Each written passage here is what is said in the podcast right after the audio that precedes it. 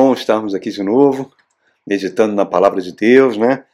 É, os irmãos que têm acompanhado o nosso canal no YouTube, nós temos algumas playlists e uma das playlists que nós temos fala sobre autossabotagem, quando nós sabotamos o nosso próprio destino, nossa própria vida, né? E a mensagem de hoje vem falar sobre uma grande autossabotagem que nós fazemos, que é lidar com dinheiro. Lidar com dinheiro. Dinheiro é um assunto extremamente espiritual, por isso o título dessa mensagem é Dinheiro, um assunto espiritual. E eu convido você a abrir no Evangelho de São Mateus, no capítulo 6, palavra do próprio Salvador, nosso Senhor Jesus Cristo, que ele fala assim no capítulo 6, verso 24, fala assim: Ninguém pode servir a dois senhores, pois odiará um e amará o outro, ou se dedicará a um e desprezará o outro. Vocês não podem servir a Deus e ao dinheiro. Segunda passagem também muito forte, muito, digamos assim, incisiva, está na primeira carta de Timóteo, lá no capítulo no capítulo 6, por gentileza, abram suas Bíblias, acompanhem comigo. 1 Timóteo 6 fala assim, no verso 9, fala isso para nós. Os que querem ficar ricos caem em tentação, em armadilhas e em muitos desejos descontrolados e nocivos, que levam os homens a mergulharem na ruína e na destruição, pois o amor ao dinheiro é a raiz de todos os males. Algumas pessoas, por cobiçarem o dinheiro, desviaram-se da fé e se atormentaram a si mesmas com muitos sofrimentos. Então, tá aí, irmãos. O dinheiro é um tema extremamente importante das Escrituras Sagradas. Não sei se os irmãos sabem, mas existem 2.300 versículos que abordam dinheiro, que abordam posses é, 16 das 38 parábolas do nosso Salvador Jesus Cristo abordavam o uso do dinheiro ou o uso de posse ou estavam relacionadas a esse assunto. Por que a Bíblia Sagrada, por que as Escrituras Sagradas dão tanta importância a isso? Porque o dinheiro tem um poder, assim como nós, o nosso próprio Salvador falou, que ele tem um poder de tanto a posse do dinheiro, tanto a posse de bens decorrentes do dinheiro, do que pode comprar, de gerar amor e devoção por ele. Amar ao dinheiro. Porque o dinheiro não é neutro, irmão, nunca é neutro. Né? Ele, você nunca fica indiferente ao dinheiro, nenhum ser humano fica. Se você achar um copinho de café descartável de plástico na rua, talvez você nem dê importância, mas se você achar uma nota de 100 reais, você vai parar, vai olhar para os lados, não é? Ele nunca é indiferente. Então, essas declarações, ah, dinheiro não compra felicidade, é, o importante é o dinheiro nos servir e não nós não sermos servos do dinheiro, tudo isso são clichês, irmãos. Clichês que não ajudam em nada, nada em lidar, não trazem nenhuma sabedoria em lidar com o dinheiro. E também, queridos, não ajudam nem um pouco que a gente tenha uma vida financeira equilibrada os cultos de prosperidade em algumas igrejas aí lotam, porque as pessoas procuram uma fórmula mágica sobre prosperidade. E muitas vezes eu posso até ousar em dizer que quase 100% dessas pregações sobre prosperidade, elas trazem mais dor e sofrimento do que alguma solução para a vida financeira, porque muitas não são bíblicas. E Deus não tem compromisso nenhum com aquilo fora da sua palavra.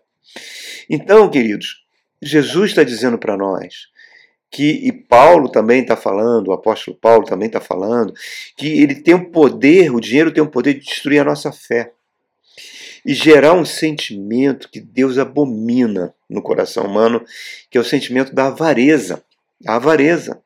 A avareza ela inutiliza o efeito da palavra de Deus em nós. Na parábola do semeador, Jesus fala de um tipo de pessoa, né, de um tipo de mentalidade que, que faz que a palavra de Deus não desenvolva no coração da pessoa, né? que ela cresce entre espinhos e abrolhos, é sufocada Por causa de quê? Por causa do cuidado das riquezas e por causa com a preocupação com o dinheiro, etc. Sufoca a palavra de Deus. Então, irmãos, o dinheiro ele é um tipo, pode se tornar um tipo de idolatria. E o que, que a idolatria faz? Ela rouba, rouba a nossa capacidade de amar. Ela rouba o amor de Deus por nós. E ela vai produzir esse sentimento tão demoníaco chamado avareza. Lá na primeira carta aos Coríntios, no capítulo 6, é dito que os, os avarentos não herdarão o reino de Deus. Olha como isso é perigosíssimo, irmãos. O amor ao dinheiro é a causa de todas as guerras.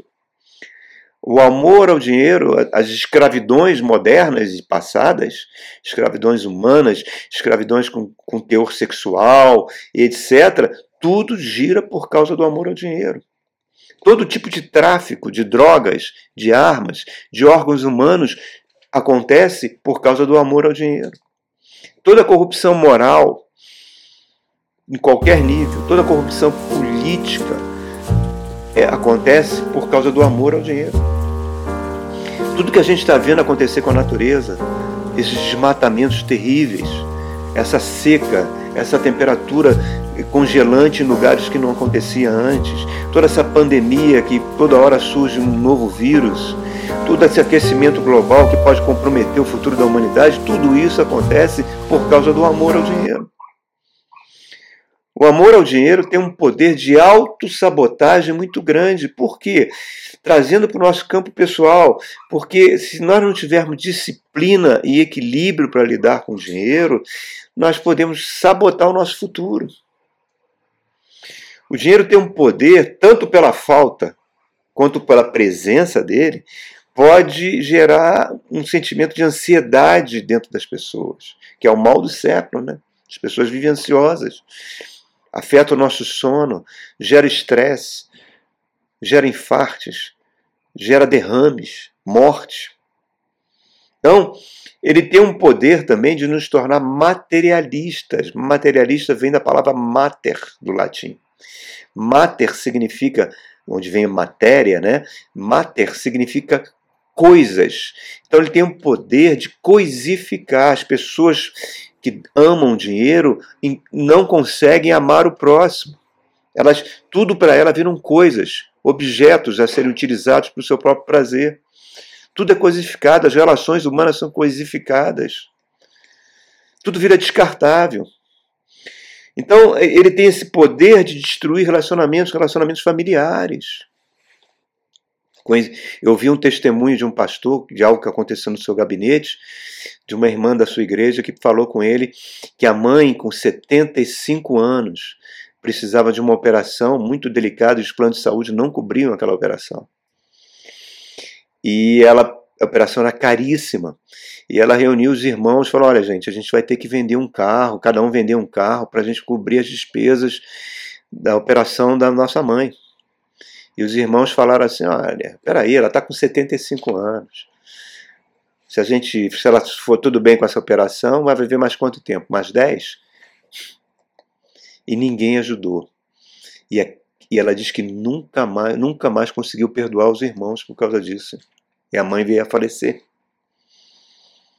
Jesus Cristo, no penúltimo dia dele, de vida dele, Maria pega um, um perfume, um frasco de perfume, ela gastou toda a sua poupança a comprar aquele perfume, quebra na cabeça de, o frasco e derrama o perfume sobre Jesus, e os discípulos falam: para que esse desperdício? Por que gastou tanto dinheiro nisso?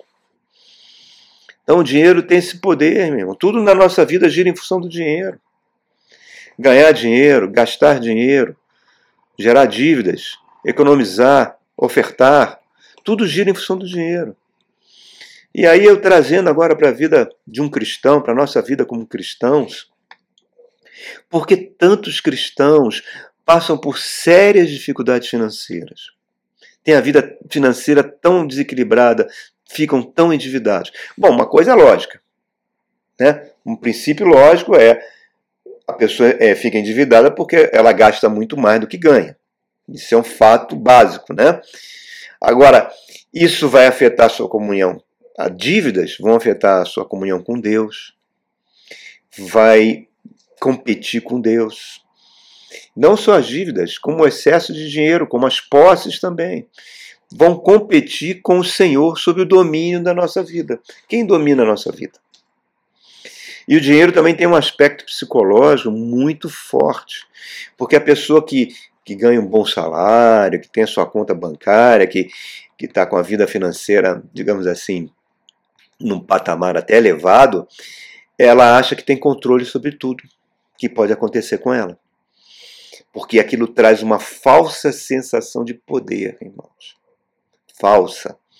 E bloqueia, bloqueia a ação de Deus sobre as nossas vidas enfraquece a nossa fé. A nossa vida cristã vai ficar estagnada, porque a gente não vai dar mais importância como dava antes às coisas de Deus. Gera desânimo. Né? Então, esse é o dinheiro. É, é, ele tem esse poder. De, por isso que Paulo está perguntando, está falando aqui. É, eu aprendi o segredo o segredo de viver bem em qualquer situação. E para pessoas que amam dinheiro, isso é muito difícil. É muito difícil. Segundo fato, que a gente não pode esquecer, mas parece que a gente esquece, está em Efésios capítulo 6, que fala o seguinte. Verso, um verso muito conhecido de nós, o verso 12, fala sobre esse mundo pois a nossa luta não é contra carne e sangue, é contra seres humanos, mas contra os poderes e autoridades, contra os dominadores deste mundo de trevas, contra as forças espirituais da maldade nas regiões celestiais. Isso é importante demais que a gente entenda isso, irmãos. Esse mundo é um mundo tenebroso, que tem um príncipe chamado Satanás. E por ser um mundo tenebroso, um mundo da maldade, é um mundo que não se importa com o reino de Deus, não se importa com amor. Né? Vamos trazer o exemplo aqui do Brasil. O mercado financeiro aqui no Brasil dita as regras. O mercado financeiro aqui elege presidente, depõe presidente. O mercado financeiro coloca políticos para defender seus interesses políticos muitas vezes que vão fazer leis que não têm menor empatia pela necessidade do povo, que só vão atender o sistema financeiro, que desamparam as pessoas. Eu me lembro quando eu fui fazer o meu contrato de financiamento do apartamento que eu moro hoje, uns quatro anos atrás, e eu levei um susto quando eu li o contrato. Porque eu já tinha feito um, um contrato há 12 anos atrás de um outro apartamento que eu vivi, antes de mudar para o atual que eu estou morando. E não tinham aquelas cláusulas. E eu chamei a agente financeiro, conversei com ela, falei, gente, olha isso aqui. Olha as penalidades que vão acontecer comigo caso eu atrase um pagamento. E aquela pessoa falou para mim: olha, tudo isso é coisa de dois anos para cá, que coisas foram aprovado, no, aprovadas no Congresso Nacional, que viraram leis que ninguém sabe não foi divulgado. Né? Mas isso não é só o Brasil, não, irmãos. Em 2008 tivemos uma crise financeira mundial. Nos Estados Unidos, milhares de pessoas perderam suas casas para os bancos, perderam suas hipotecas. E o próprio governo americano botou dinheiro público para sustentar que muitas dessas instituições financeiras não falissem. Então a gente vive num, num sistema que é dominado pelo próprio Satanás, irmãos. Então esse sistema financeiro mundial atende às necessidades do plano dele, os seus propósitos. Estamos aí na pandemia, toda hora está sendo divulgado que a concentração de riquezas aumentou na mão, terrivelmente, na mão de pouquíssimas pessoas. Que o número de, de. a fome tem crescido, o desemprego tem crescido no mundo. Então, Mateus, nós lemos essa passagem de Mateus, ou você ama a Deus ou as riquezas, e o apóstolo Paulo está dizendo em 1 Timóteo 6, aquele, o amor ao dinheiro é a raiz de todos os males, tudo isso vai trazendo uma cegueira espiritual para nós tremenda. E, uma, e um sentimento que domina no coração humano é o sentimento da avareza. E a avareza impede o Pai Nosso, não é? A gente não ora pedindo o pão nosso de cada dia, a pessoa que vai se tornando com amor ao dinheiro, ela não fala mais o pão nosso, ela fala o pão meu. Se você ler, tiver um tempinho, pegar a sua Bíblia e ler do profeta Isaías até o profeta Malaquias, todos os profetas de Israel, todos, leia. Você vai ver que a causa da destruição do reino de Israel e do reino de Judá foi uma só: cobiça, avareza, amor ao dinheiro, opressão dos pobres. Então, reparem como nós, o dinheiro, então, mostra para nós que o Deus, inclusive, interessante que Jesus usa a palavra o amor ao dinheiro, mas ele também usa o nome de um, de um demônio cananeu que era adorado naquela época, chamado Mamon, né? que era o, o demônio da fertilidade financeira, da prosperidade financeira.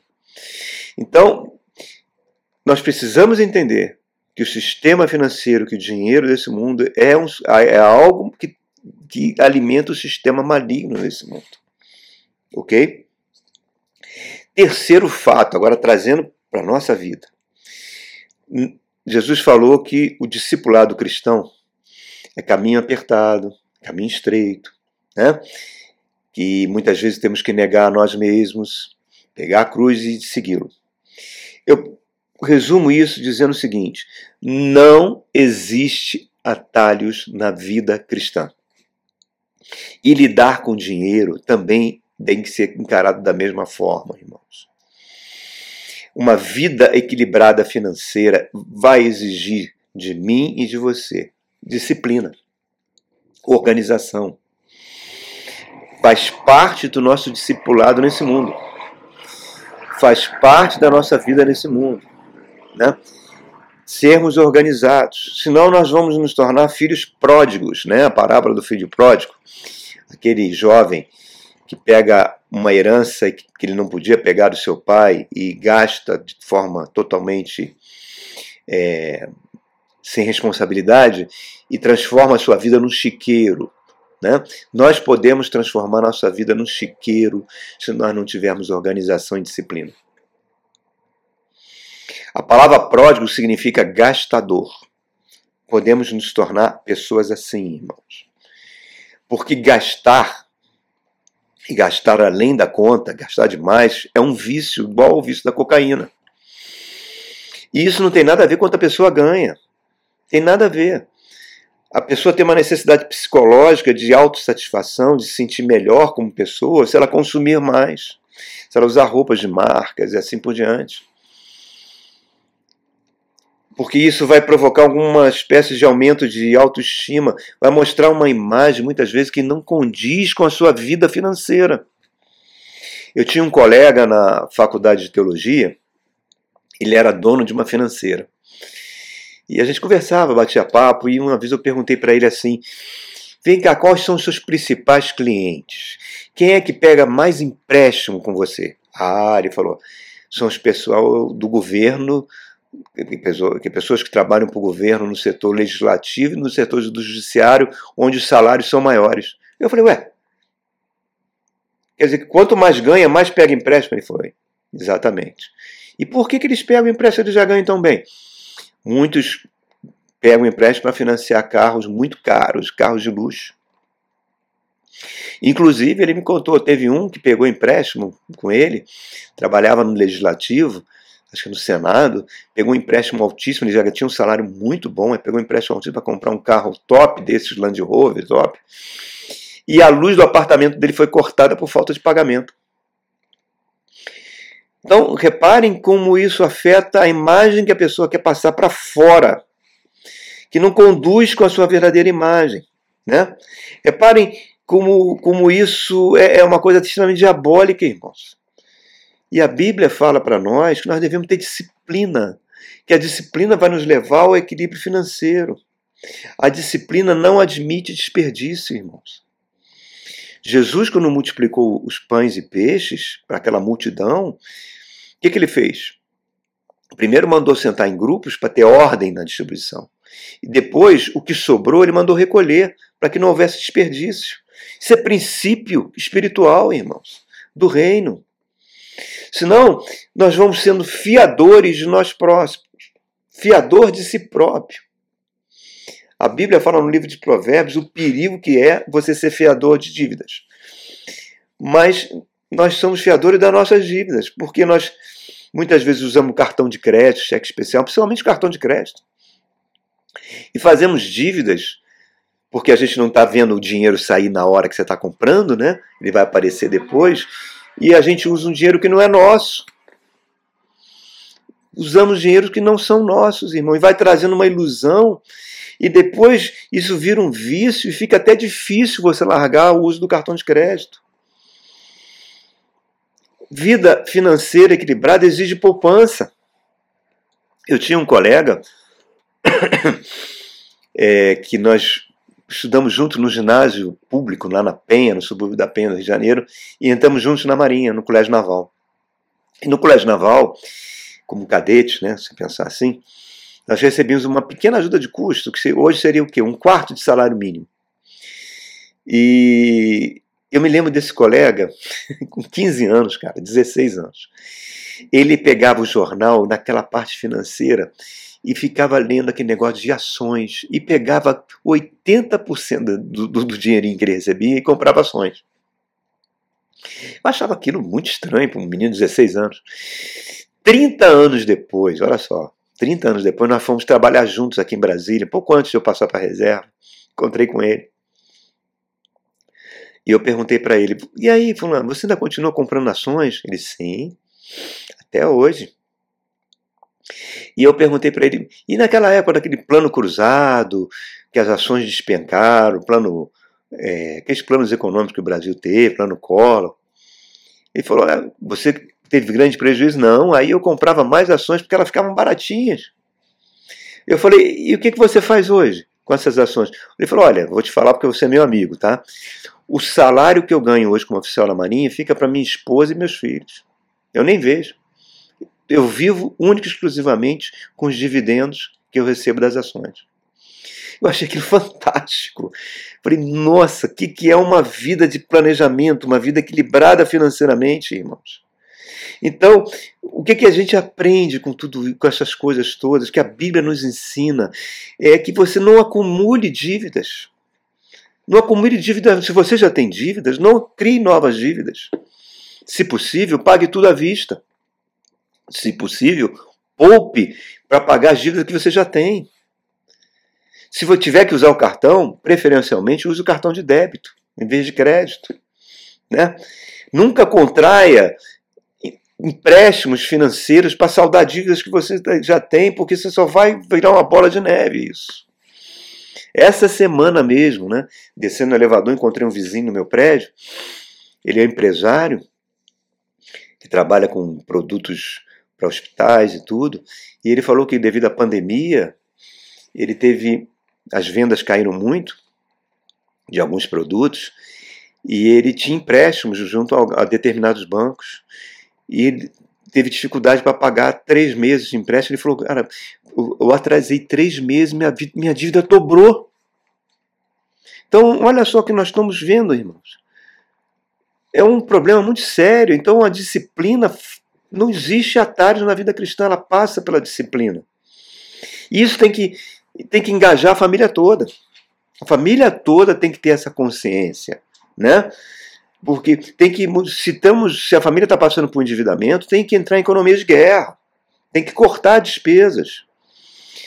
Não é tempo de ir a restaurante, não é tempo de tirar férias, não é tempo de, de comprar supérfluos.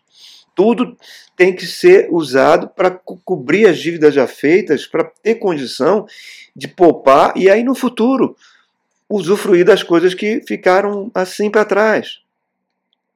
Acho que a única dívida que, que você pode fazer, se possível, que isso não comprometa a sua renda, é uma dívida talvez de um financiamento imobiliário, que é um bem que você está comprando, que depois o seu valor vai crescer ao longo dos anos e a sua dívida vai virar praticamente um aluguel.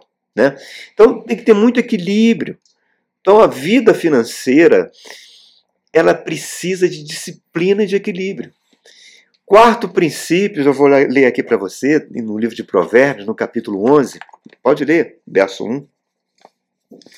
Falando de Deus, né? Fala assim: O Senhor Deus repudia balanças desonestas, mas os pesos exatos lhe dão prazer.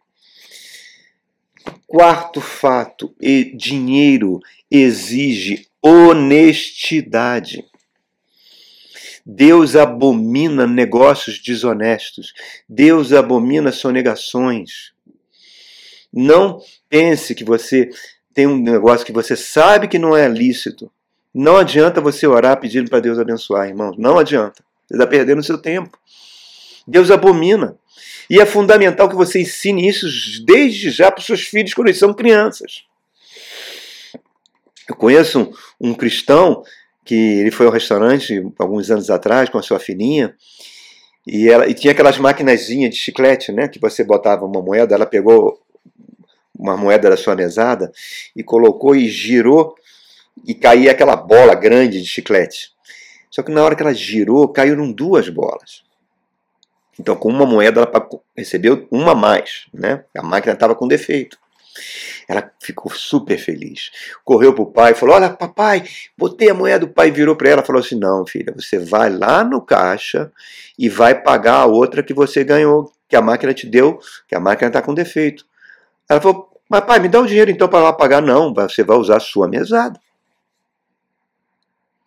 Ela diz que, ela já é uma adulta hoje, ela diz que nunca esqueceu esse princípio de honestidade na vida dela.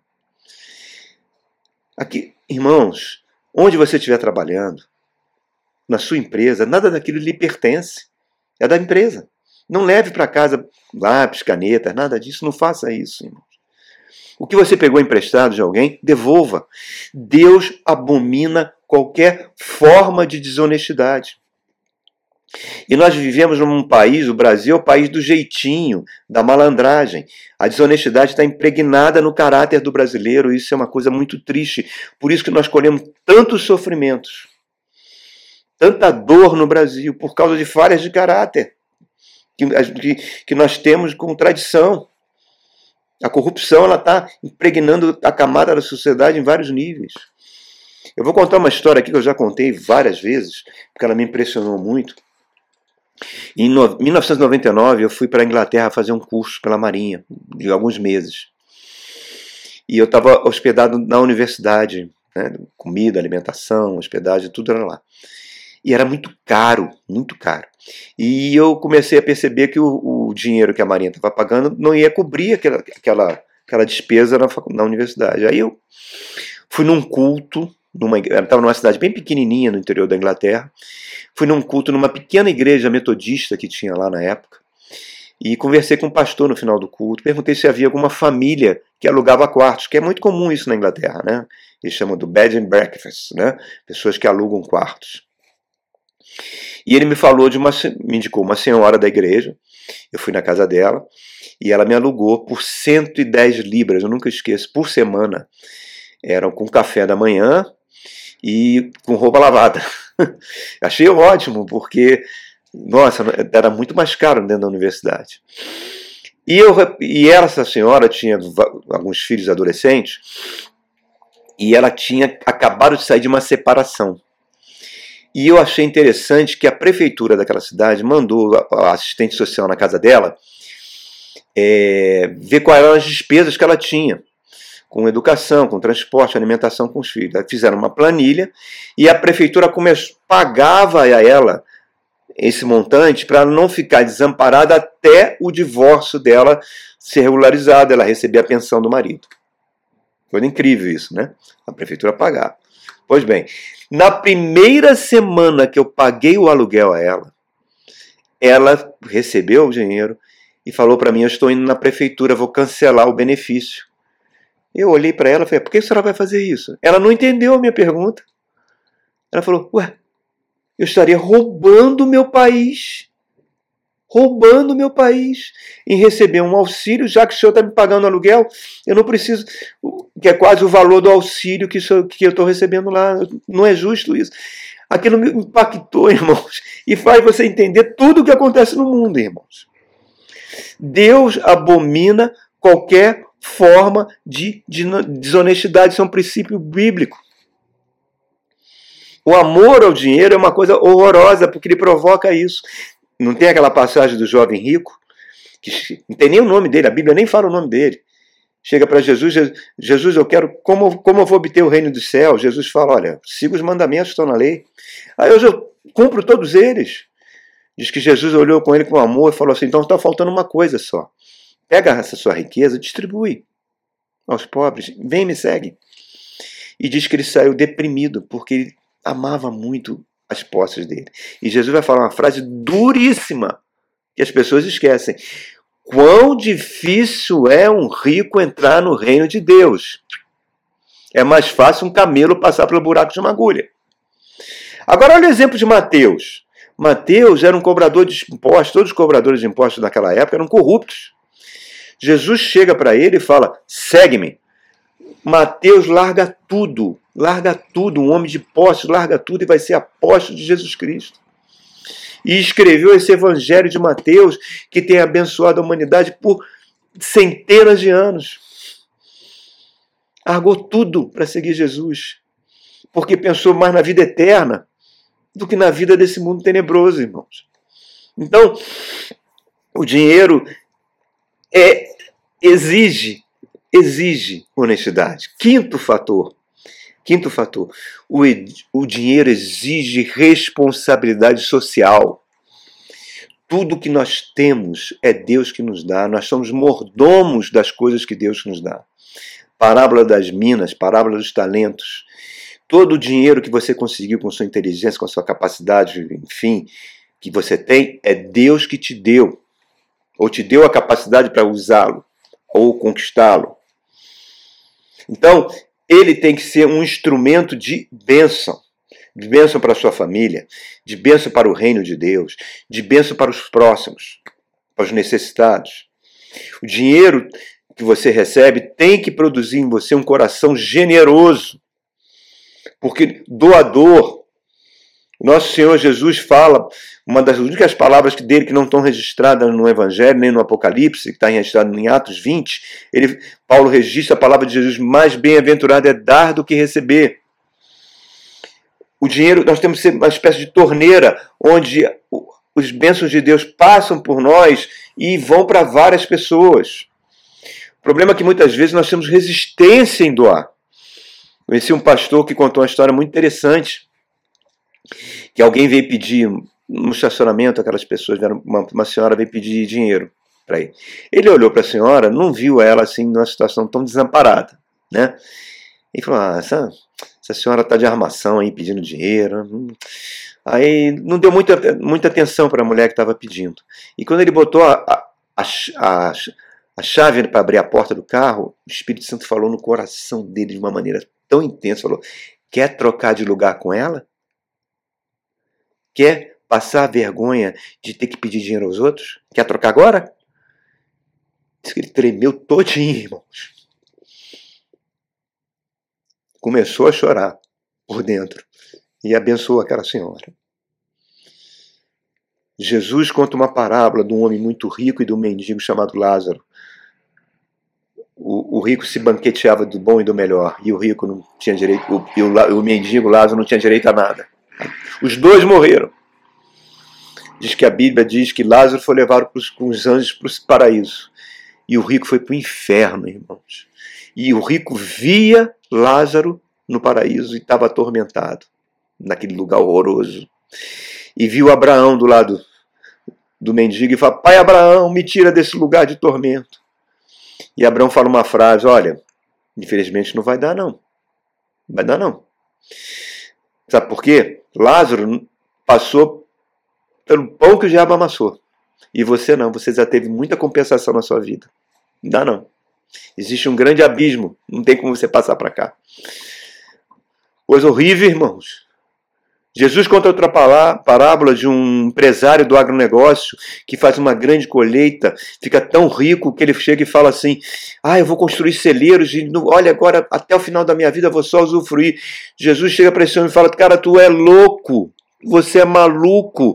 Não adianta nada você enriquecer para si próprio e não ser rico para Deus. O que, que significa ser rico para Deus? Ser canal de bênçãos, distribuidor dessa riqueza que Deus te deu.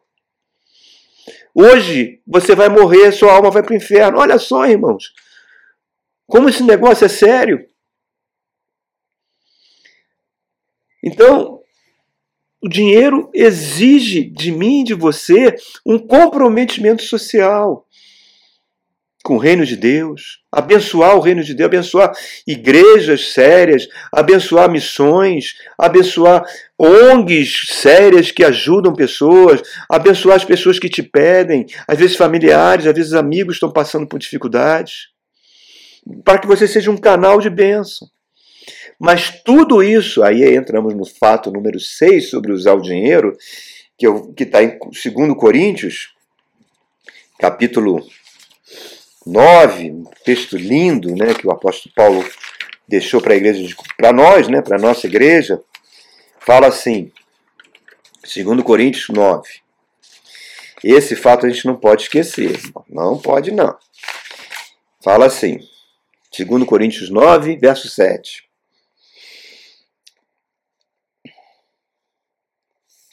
Cada um dê conforme determinou em seu coração, não com pesar ou por obrigação, pois Deus ama a quem dá com alegria. Doar para Deus só com alegria, leveza, com espírito de fazer o bem, de ajudar. Se tem outra coisa, Deus não quer. Não quer seu dinheiro, não quer sua oferta. Jesus mesmo fala: se você não perdoar seu irmão, e quer fazer uma oferta, volte lá, se reconcilie com seu irmão antes de fazer sua oferta. Jesus está vendo homens ricos fazendo oferta lá no templo, colocando dinheiro no gasofilácio. Jesus está parado olhando. Isso vem uma mulher muito pobre, uma viúva pobre, e dá duas moedinhas que era todo o seu sustento. Jesus chama os discípulos e fala: Olha, ela deu muito mais do que aqueles que deram quantidades muito maiores. Por quê? Porque deu do coração, deu de dentro. Deus ama quem dá com alegria. Irmãos, quer você goste ou não, o doar, o doar faz parte da cultura do reino de Deus. Porque Jesus doou a sua vida. O evangelho não obriga a gente a doar nada. A lei do Antigo Testamento obriga, mas o Evangelho não obriga. O Evangelho quer que parta tudo isso do coração. E eu te digo, irmão, Deus nunca fica devedor de nenhuma doação que você faz. Seja para o reino de Deus, seja para o próximo, ele vai te devolver muito mais. É um princípio. Irmãos, olha, eu estava antes de entregar a vida a Jesus Cristo, muitos anos atrás, eu pertencia a uma organização mística, Rosa Cruz, fui anos lá dentro, em trevas, e havia um princípio que eles falaram que eu nunca esqueci. Eles mandavam você pegar um, ter uma caixinha e todo dia colocar um dinheiro naquela caixinha. Dinheiro, fazer uma oferta ali. Quando chegasse no final do mês, você pegasse esse dinheiro, ia na rua, visse algum necessitado, dava. olha só, porque eles chamavam aquele de princípio doador do universo. E olha, eles estavam em trevas, irmãos, e entendiam isso. Quanto mais você que diz que é filho da luz, que está na luz, que anda na luz com o Senhor. Eu conheci um, um irmão, eu vou contar alguns casos que eu conheci, convivi, mas tem milhões de casos desses, irmãos. Mas só para exemplificar, um irmão tava, ele, ele, ele ganhava dinheiro com fotografia e tinha um equipamento fotográfico que ele comprou com muito sacrifício profissional. E houve a transição daquela época que passou do filme digital para, é, perdão, dos filmes fotográficos, né, de filme, para imagens digitais. Então todos aqueles equipamentos fotográficos ficaram obsoletos rapidamente perderam seu valor. Mas ele conseguiu, botou um anúncio no jornal e teve uma pessoa que pagou o valor certo. Ele ganhou uma bolada em dinheiro. Ele falou: Poxa, agora eu vou comprar um equipamento digital que eu preciso. E ele foi numa igrejinha bem pequenininha. E estava o pastor falando, na igreja muito deficitária. E o pastor estava contando aquela passagem de Barnabé, que, que vende uma propriedade e coloca o dinheiro aos pés dos apóstolos. Diz que o Espírito Santo falou no coração: pega o dinheiro do equipamento fotográfico e doa na igreja. Ele voltou, ele fez a doação, chegou em casa, comentou com a esposa: esposa, como é que você faz um negócio desse, cara? Ah, cara, Deus falou comigo. Anos depois, ele foi tão abençoado em todas as áreas que aquele dinheiro que ele botou aí rendeu juros de correção monetária. Outra história, o um militar passando muitas dificuldades financeiras. A esposa pegou um dinheirinho que tinha, a esposa falou: Eu queria que você comprasse uma toalha de mesa. Ele foi, passou, estava tendo um culto na igreja, ele entrou. E a igreja, ele ia comprar a toalha, e pegou aquele dinheiro, deu de oferta. Estava passando um perrengue financeiro. Meses depois, esse homem, esse militar, foi convocado para servir numa comissão permanente em Washington do Exército, onde o pagamento é em dólar. Ele recebeu muito mais do que aquela oferta. Aí você pode falar isso é coincidência. Não, eu não acredito em coincidências com o reino de Deus, irmãos, porque tem um princípio por detrás. A lei da semeadura. Aquilo que o Gálatas, capítulo, está lá em Gálatas, no livro de Gálatas, aquilo que o homem semear, ele vai colher. É um princípio. Então a gente muitas vezes sabota nós nos auto-sabotamos não doando. E Deus olha o coração, meu irmão. Seja um canal distribuidor, seja generoso em tudo. Generoso nas suas gorjetas, generoso nas pessoas que te pedem alguma coisa. Abençoe sempre que possível. Nunca vai faltar. Eu li a, a biografia de Louis Armstrong e ele conta uma história muito interessante. Aquele grande cantor do jazz americano, né? ele não conheceu os pais, né? E ele foi adotado por uma prostituta num prostíbulo lá em New Orleans, Nova Orleans, e vivia nesse prostíbulo como criança, fazendo serviçozinho, coletava carvão para botar na lareira do prostíbulo e tal. Uma vida de miséria completa. Até que uma família cristã gostou dele e começou de alguma forma a ajudá-lo, né? Pagou seus estudos e, e, e essa família acabou comprando um trompete para ele. E uma corneta, na época não era nem era uma corneta. E ele se tornou um dos maiores do mundo nisso. E ganhou muito dinheiro com isso. Ficou muito famoso. Luiz Armstrong, Sátimo, né? Mas ele, o biógrafo diz que ele era tão generoso que qualquer pessoa que chegava para ele pedisse, oh, eu estou com dívida, estou com isso, ele dava, ele pagava as dívidas, e a esposa dele ficava doente com isso. E teve uma época que ele, o jazz foi sofrendo mudanças, né? E ele não tinha mais contratos, já estava bem coroa, já não chamavam ele mais para os contratos, para os filmes. Ele passou dificuldades financeiras. Mas ele continuou doador.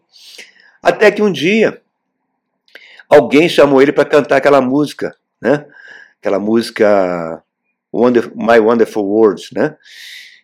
Esse mundo maravilhoso. Que chamaram o Bing Crosby, o Bing Crosby não quis, e ele gravou essa música que até hoje é cantada no mundo inteiro e ganhou uma grana preta que o sustentou a ele e seus filhos até o final da vida. Isso é um princípio, irmãos, um princípio, princípio do reino. E o último fato sobre usar o dinheiro. Abra lá em Hebreus capítulo 13, verso 5. Vamos encerrar com esse verso, né? É um assunto muito espiritual. 13, 5 fala assim: Conservem-se livres do amor ao dinheiro e contentem-se com o que têm, porque Deus mesmo disse: Nunca o deixarei, nunca o abandonarei. Está aí, irmãos. Está aí. Ser sustentado por Deus. Que, e Deus quer, Deus ama nos abençoar, irmãos. Ama, ama. Então, se você tem dificuldades, irmãos, tem dificuldade às vezes de ser generoso, se você está se tornando avarento, tem dificuldade de ajudar o reino de Deus, tem dificuldade de ajudar o próximo. E, e, e se ganhar dinheiro vai comprometer os seus valores morais e éticos com as práticas que você está fazendo. Se você tem dificuldade de compartilhar com o seu cônjuge o orçamento familiar, né? se o pensamento sobre ganhar dinheiro ocupa a tua mente o tempo todo, peça ajuda a Deus. Deus é o principal interessado no teu bem-estar, em te ajudar, em te abençoar. E ele, você, e ele vai te dar direção, vai te dar planejamento, vai te dar estratégia para que você pague suas dívidas, para que você reduza suas dívidas, para que você tenha uma vida financeira equilibrada. Peça ao Senhor, ore a Deus e lembre-se sempre daquilo que Jesus falou. Buscai o reino de Deus em primeiro lugar, e as demais coisas serão acrescentadas. Jesus está falando sobre coisas que vão ser acrescentadas. Jesus não está demonizando as coisas. É, vão ser acrescentadas. Desde que você coloque ela na devida prioridade. E a prioridade é o reino de Deus. É, isso aí, queridos. Que Deus abençoe a sua vida e que você não permita essa autossabotagem que o dinheiro traz. Amém? Pai.